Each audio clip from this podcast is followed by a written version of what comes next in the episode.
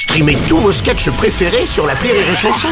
Des milliers de sketchs en streaming, sans limite, gratuitement, gratuitement sur les nombreuses radios digitales Rire et Chanson. Le Journal du Rire, Guillaume Po. Nous sommes le mardi 1er novembre, bonjour à tous et bienvenue dans le Journal du Rire. Ils fêtent leurs 25 ans de carrière avec un huitième album et une série de concerts dans toute la France. Les Vriggles sont actuellement en tournée avant un passage par le théâtre le 13e art à Paris le 19 novembre prochain. Avec un humour trash et même parfois noir, le groupe livre sur scène sa vision sur notre monde.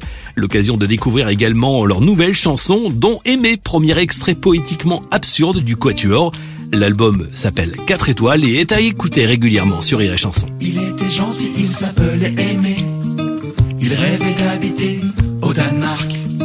Il partit donc vivre à Moulins-sur-Allier.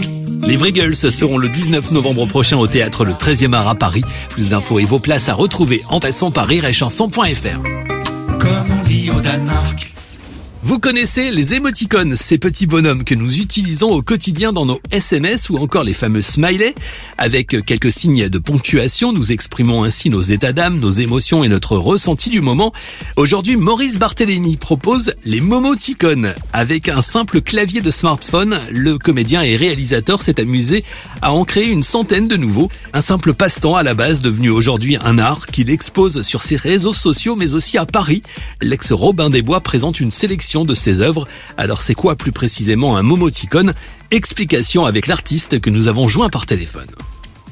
Un momoticone, c'est en fait un émoticône un peu amélioré, c'est-à-dire que en fait moi j'avais tendance souvent à envoyer des émoticônes un peu euh, façon old school à la boomer, c'est-à-dire euh, quand je voilà j'envoyais deux points et une parenthèse pour le pour l'émoticône qui sourit et on me l'a souvent reproché. Donc au bout d'un moment j'ai commencé à améliorer un peu l'émoticône et j'ai dit bah voilà je t'envoie un émoticône euh, façon Rihanna, euh, façon Madonna et j'ai créé des personnages comme ça euh, uniquement avec les signes du clavier.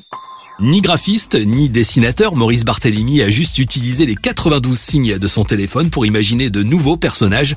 Certains représentent des personnalités comme Madonna, Whitney Houston, Lady Gaga ou encore Serge Gainsbourg.